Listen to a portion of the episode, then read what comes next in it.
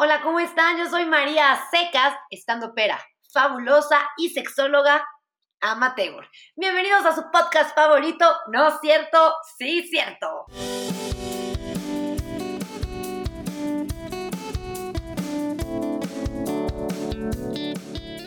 Todos los consejos aquí recomendados fueron sacados de una revista y una galleta china. Seguirlos es bajo tu propio riesgo. Oigan, bienvenidos a un episodio más de su podcast favorito, ¿no es cierto? Sí, cierto. Este es el primer podcast que hacemos por videollamada, entonces puede que el audio no esté tan chingón, pero es lo que se puede hacer con la cuarentena. Y el día de hoy tengo una invitada que quiero muchísimo, fue mi compañera en la prepa, ella es Ana Isabel Moro y es licenciada en psicología y es psicoterapeuta. Hola Moro, ¿cómo estás? Hola María, muy bien, muy contenta de, de estar acá contigo en este podcast y pues muy contenta sobre todo del tema que vamos a abordar hoy, que es sobre la masturbación femenina. Eh, creo que bastante bien ahora que estamos en cuarentena. Entonces, pues encantada de estar aquí platicando contigo. Ay, muchas gracias, gorda. Es que yo le digo gorda, así se me sale, así nos dijimos toda la vida. Y como dijo eh, Ana, hoy vamos a hablar acerca de la masturbación femenina, un tema, creo yo, que todavía sigue siendo un poquito tabú, pero que creo que es importante que todas las mujeres nos escuchen y que todas las mujeres se autoexploren. ¿Qué nos puedes decir tú para empezar a abrir este tema? Igor, pues mira, yo creo que ahora, eh, bueno, apenas se, celebró el día, que es el 7 de mayo, pero esto surgió a partir de 1995. Entonces, estamos hablando que son muy pocos años los que esto ya se puede hablar de esto, se puede incluso explicar técnicas, digamos, hablarlo abiertamente.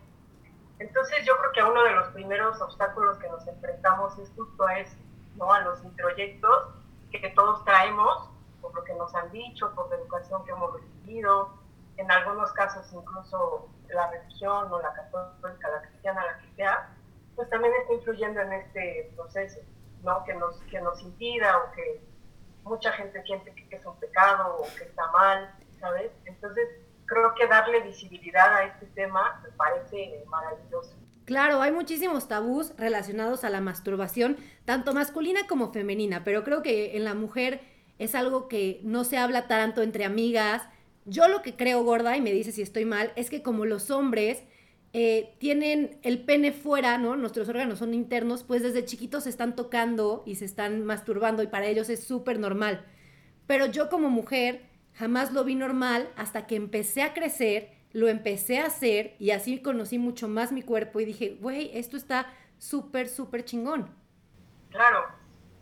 Sí, esto pasa en, muchas mujeres, aunque también hay muchas que desde chiquitas empiezan a, explorarse, ¿no? O sea, a lo mejor jugando, no, no con la intención, pero jugando y empiezan a sentir placer y pues es cuando lo empiezan a experimentar, pero ahí es donde llega la mamá o la tía o quien sea a decir, no, déjate ahí, eh, aquí no, este, esto está mal, no hagas eso, etcétera. Entonces, esto es lo que, lo que luego impide que ya en, en una edad, digamos que estas conductas son normales en los niños también, pero ahí eh, desde pequeños empieza la represión.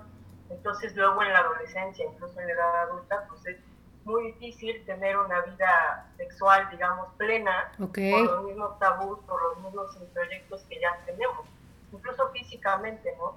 Tú puedes creer, puedes querer con toda tu mente a lo mejor llegar al orgasmo, pero si hay algo que a ti te, te impide una vivencia, por ejemplo, de la infancia, a lo mejor es un tema con el que siempre chocas, ¿no? Y no entiendes por qué. Entonces, también a la hora de autoexplorarse, entramos en contacto con nosotros mismos y esto nos ayuda justamente a poder trabajar temas del pasado para luego tener una vida sexual plena. Oye, gorda, acá un paréntesis. Si yo soy madre o padre de familia o maestra, ¿no? O tía, no sé, estoy con niños chiquitos y veo que mi sobrino, mi hijo, mi alumno se está masturbando, ¿qué sería lo correcto que yo lo puedo decir para, para no causarle como un que se reprima y que después ya no se autoexplore? Sí, yo creo que lo más importante en este aspecto es la relación que haya con esa persona, si es de confianza o si eres la tía que se lleva súper bien con el sobrino, por ejemplo, a lo mejor está ideal que alguien como tú le, guíe, pero si la relación no es tan cercana tampoco es abrirse. Yo creo que si son niños pequeños, ¿no? y a lo mejor si lo están haciendo en público, sí es válido eh, decirles que a lo mejor no, no, no lo hagan ahí, o en ese momento, o en ese espacio, pero tampoco meterles la idea de que está mal hacerlo, sino guiarlos a que lo hagan en el baño o en su habitación, incluso explicarles como no ver el tema. Los niños comprenden muy bien las cosas, ¿no? Somos los adultos los que a veces ponemos toda nuestra carga emocional y todos nuestros traumas en ellos. Pero realmente cuando a ellos se les explica, se quedan tranquilos, incluso no preguntan tanto, como que les, explicas y está bien. Ok. lo importante es uno como adulto trabajar estos temas para no transmitirlos a los niños. Entonces puedes decir así de Juanito, esto que estás haciendo no está mal, está bien que te, que te conozcas, que conozcas tu cuerpo, pero es algo que hacemos en privado, lo puedes hacer en tu cuarto, lo puedes hacer en el baño, pero es privado. ¿Eso es una buena respuesta? Claro. Ay, ya estoy lista para ser mamá. no, sí, incluso aprovechar estos espacios para abordar también temas de, abuso, ¿no? Como está bien que tú hagas esto, pero nunca ah. permitir que nadie más te toque tus partes. Claro. tus partes íntimas son el trasero, el pecho, tus genitales, ¿no? Como explicar, porque a veces los niños no tienen idea de esto. Claro, no, me gustó, me gustó esto también como para estos casos de abuso. Entonces, si nos está escuchando un papá, comunique con su, comuníquese, con sus hijos. Ya voy a sacar algún día pronto un podcast de cómo hablar con tus hijos de sexualidad, pero vamos a regresar a nuestro tema. Gorda, ¿por qué masturbarse? O sea, si yo te, si yo soy una amiga tuya y te digo, güey, nunca, nunca me he tocado, jamás. ¿Qué me dirías tú para decirme, María, agarra la onda? ¿Por qué sí hacerlo? Mira, yo creo que algo así básico que muchas veces no, no sabemos o nadie nos platica es que en la energía sexual está también toda nuestra energía creativa. Digamos que es el impulso, ¿no? Hacia la creatividad, hacia realizar algún proyecto, algo que siempre habías tenido en mente, cosas creativas, digamos, ser tú. No es una puerta que te abre justo a la creatividad. en vez de obedecer o me, explico, como estar en lo que tienes que hacer, más bien te abre la puerta a crear. Ok. Es como una energía muy fuerte que te da también para arriba en todos los aspectos. A crear, a sentirte mejor contigo mismo. También esto es un tema importantísimo, ¿no? En la medida que tú estás en contacto contigo mismo, con tu cuerpo, con tus genitales, también mejoras la relación contigo.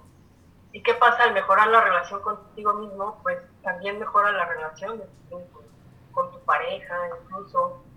Entonces, al estar bien tú, también tienes una vida sexual mucho más plena. Claro. Porque te conoces, sabes que te gusta, sabes que no te gusta, te sientes más segura incluso cuando ya estás en el acto. Claro. Eh, a mí se me hace, perdón, se me hace muy importante, yo ya con gallos aquí, se se me hace muy importante decir que es importante que nosotras como mujeres sepamos qué nos gusta. Porque si tú no sabes qué te gusta, ¿cómo lo va a saber tu pareja? Y luego las mujeres dicen, ah, este güey ni sabe, ay, ni, sabe qué pedo, pero tú tampoco. Entonces, tóquense, vean con qué fuerza les gusta, si les gusta suave, pueden explorar también con juguetes sexuales, pueden fantasear, ver que las excita. Y eso va a hacer que también cuando tengan relaciones con su pareja, sea más fácil que lleguen al orgasmo, como dijo Ana, que se sientan más seguras, más confiadas. Y ya. Ahí sí incluso Gor, puedes, masturbándote, puedes también aprender a controlar el orgasmo y a tener orgasmos más intensos. ¿Quién se puede negar a, esta propuesta, no? Como en la medida que tú te conozcas, tienes también el control. Claro. De en qué momento, con qué intensidad. Mientras más lo practicas, sí que los orgasmos pueden llegar a ser más fuertes. Claro. Y tener también el control de esa parte. Sí, y como todas las mujeres... A tu pareja Perdón, te interrumpí. Justo lo que te dije que no hicieras, lo estoy haciendo yo. Gorda, síguenos platicando otro beneficio de la autoexploración. Bueno, otro de los beneficios también es disminuir los dolores menstruales. ¿no? Entonces esto a las mujeres nos beneficia mucho. También dolores de espalda, incluso fortalecer el, el bajo vientre. Ok, pero esto es a todas las mujeres o solamente a algunas? Sí, no, en general, lo que pasa es que algunas no sufren mejor tantos dolores con la regla. Pero sí en general ayuda a que, a que sea mucho menos doloroso, ¿no? A que la energía circule en esa parte. Te voy a decir cuáles son mis dos razones favoritas y que estoy súper a favor de la autoexploración. La primera es cuando quieres dormir, ¿no? O sea, que tienes sueño, pero no tanto, entonces te tocas un poquito y ya, eh. Así, eh. y la segunda... y la segunda, y creo que es la más importante, es que no cometes errores. Con errores me refiero a personas de los cuales luego te arrepientes por caliente. ¿no? Porque luego una anda así caliente y soltera y, güey, lo que se mueva es bueno y luego te arrepientes. Claro. Entonces, por eso es importante, bueno, yo creo que para mí eso es, muy importante. Y este, y lo de los cólicos me parece fascinante, ¿no? Si eres una mujer que entonces se la pasa mal y tienes dolores constantes, autoexploración garantizada te va a disminuir el dolor. Seguro. Sí, incluso también eh, ayuda también a liberar el estrés, ¿no? El estrés cotidiano. Entonces, es como cambiar un poquito de, chip y ir a esa energía vital, sexual, instintiva, que nos ayuda completamente a, crear, a hacer algo nuevo, a estar más en contacto contigo. Es como la raíz ¿no? de la humanidad, la sexualidad, sin embargo ha sido muy castrada. Claro. Sí, sí, la verdad es que creo que es un tema que empecé a hablar con mis amigas pero ya más grandes. O sea, ya era como de, oye, ¿y tú te has tocado? y ya todas era como, sí, pero con pena, ¿no? O sea, ahorita lo hablo y digo, estoy haciendo un podcast contigo, claramente ya no me da pena, porque es algo natural y ya entiendo que es natural y que es bueno para nosotras mujeres en muchísimos sentidos. Pero sí, sí me impresiona cómo te da pena, ¿no? Al principio y, y no sabes ni cómo, no sé, es como este rol social que nos han impuesto un poquito. Sí, completamente. Igual y nosotras ahora pues lo podemos platicar con toda la tranquilidad ahorita, pero sí, en la adolescencia les cuesta mucho, ¿no? O sea, sí hay chavos que a lo mejor no, no lo hablan con tanta tranquilidad y sobre todo pasa en mujeres. Claro. Bueno, es que... Definitivamente con las mujeres hay una... No sé qué sea, pero de no hablar de eso. O sea, aún aunque estés con gente de confianza, como si no fuera natural, y entre hombres hablan mucho más del tema. Pero desde que, desde chiquitos, ¿no? O sea, desde que ellos empiezan a autoexplorar, que es en la adolescencia, que están las, o sea, que están así al tope, hablan de eso y es como de, güey, hoy me la jalé cinco veces en un día y lo presumen y, y lo dicen con tanta naturalidad y una es como de, ay, ¿cómo? Pero no sé, o sea, pienso en nuestra generación que ya es más abierta, las de abajo son todavía mucho más abiertas, pero luego me pongo a pensar en la generación de mi abuelita ¿no? O sea, en las abuelitas. Y digo, ¿alguna vez se habrán autoexplorado? O sea, ¿habrán, sabrán que es un orgasmo? ¿Se habrán pasado bien viviendo su sexualidad? Y la verdad es que no, no creo. no creo. O sea, yo creo que, como bien dices, es una parte que nos toca sanar un poco a nosotros, como a, las nuevas generaciones. Y de esta manera también ayudar a, este, a los jóvenes ¿no? Por ejemplo, yo trabajo con adolescentes, con bastantes adolescentes, pues es como la, etapa en la que más he estado enfocada y sí hay mucho más libertad en este sentido, pero sí hay mucho tabú más al tema como de los padres, como de a escondidas, como que no hay todavía esa comunicación. Sigue habiendo un, un tabú, una, algo de tener que ocultar algo que no está mal, pues. Sí, pero justo es como hemos crecido toda la información, la mala información que nos han dado, pero se me hace padrísimo que hagamos este podcast y que las mujeres ya podamos vivir mejor nuestra sexualidad y, y mujeres, tóquense, pásensela bien, conozcan su cuerpo, no se van a arrepentir. Y dime si estoy mal, Gordi, pero según yo también, eh, cuando te, te masturbas y llegas al orgasmo, liberas oxitocina y dopamina, ¿cierto? Sí, sí, sí.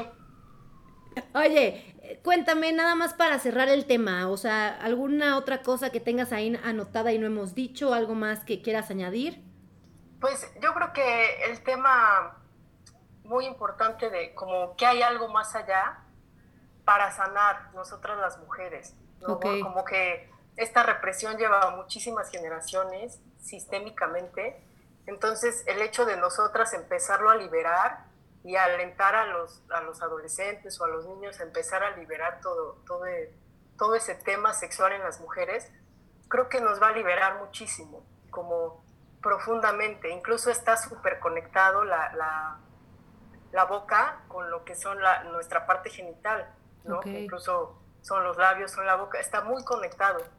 Entonces está conectadísimo, mucho más de lo que creemos, la boca, la expresión, o sea, todo lo que tiene que ver, que también ha sido súper reprimido en las mujeres, está relacionado con la parte genital. Entonces, si te fijas, ha habido una represión completa, tanto en lo sexual como en lo expresivo, como en lo afectivo. Entonces, al final digamos que es parte del mismo combo. ¿no? Esta liberación que estamos haciendo eh, incluye ya lo sexual, viene como en el combo. Entonces, pues muy esperanzador, creo yo. Sí, la verdad que sí. Entonces, mujeres que nos están escuchando, tóquense, autoexplórense, vean qué les gusta, cómo les gusta, con qué les gusta, porque bien pueden usar sus hermosas manos, pero hay miles de juguetes sexuales también que pueden acompañar en su autoexploración para saber qué les gusta, porque de verdad es, es importante, es importante conocernos, amarnos y tocarnos, claro que sí. Sí, Igor, igual este tema de los juguetes sexuales es súper interesante, ¿no? Que también ha sido como un poquito igual bloqueado, un poquito no tan aceptado y que también nos lleva a lugares, ¿no? Pues bastante, bastante buenos, Gor. No, muy buenos. Aparte, lo que yo pienso es, existen tantos, o sea, obviamente una mujer es más difícil que llegue al orgasmo que un hombre, pero por eso hay tantos juguetes. Entonces, aquí como paréntesis, aunque no sea nuestro tema del día de hoy, también los pueden incorporar a su práctica sexual. O sea, si a ustedes les cuesta mucho trabajo venirse teniendo relaciones sexuales, siempre pueden usar un juguete o se pueden ustedes autoestimular el clítoris y no pasa nada, no lo va a hacer menos hombre o menos mujer, o sea, no pasa nada, solamente busca tu orgasmo, sola o acompañada, claro que sí. Sí, incluso hasta te une más con tu pareja. ¿No? El tema de probar nuevas formas, experimentar cosas nuevas, también te une más con tu pareja, más allá de, sustituirlo para nada. Es, son como cosas completamente aparte. Entonces, pues sí, prueben, prueben, prueben, experimenten, tóquense, sientan, ¿no? La, también la invitación a ver qué les pasa en su cuerpo cuando se tocan, cuando están con ustedes mismos, registrar sensaciones, todo eso es parte del autoconocimiento. Entonces también es parte del camino, ¿no? Completamente invitados a realizar estas prácticas. Háganlo en privado, por favor, no en frente de los demás, mucho menos en el metro. Muchas gracias, hombres. Y este. y bueno, creo que de mi parte ya creo que sí ya cerré el tema. Gorda, tú, ¿algo más que quieras añadir? No, Gord, pues igual, creo que eso es todo, ¿no? Pues la, la, invitación que ya abrimos bastante a esto y sobre todo, sí, por supuesto, a hacerlo ustedes, a autoexplorarse, pero también a, a visibilizarlo, ¿no? Incluso a compartirlo con los adolescentes, con la gente, como a transmitir este mensaje de que no es algo malo, de que de que es del demonio, cosas así, al contrario, siento que te acerca más a ti, incluso en un plano espiritual. Entonces... Quitémonos la culpa, quitémonos los prejuicios, no tiene nada de malo ni es pecado estar en contacto contigo, conocerte y amarte. Entonces, pues otra vez las invitamos a que lo hagan. Oye, gorda, muchísimas gracias por haber estado en este primer podcast online. Eh, tuvimos un poquito de problemas técnicos, pero lo resolvimos, se resolvió. Y, ya, muchas gracias. Gracias a todos los que escucharon este programa. Espero que lo compartan. Pásenselo a su mamá para que le dé el paro cardíaco y después se relaje y diga, tienen razón estas pequeñas, estas pequeñas, como si fuéramos de 15 años. Estas señoras en proceso. Señoras en proceso. Señoras en proceso. Ay, muchísimas gracias por esta invitación. Yo admiro muchísimo tu trabajo. Gracias muchísimo desde la secundaria. Entonces, pues estoy encantada de estar acá, ¿no? Contigo, compartir este espacio, seguir coincidiendo en formas de pensar, me encanta. Te mando un súper abrazo, te agradezco mucho la invitación. No, gordita, gracias. Pues, pues gracias a, todos ti. igual, saludos. Adiós.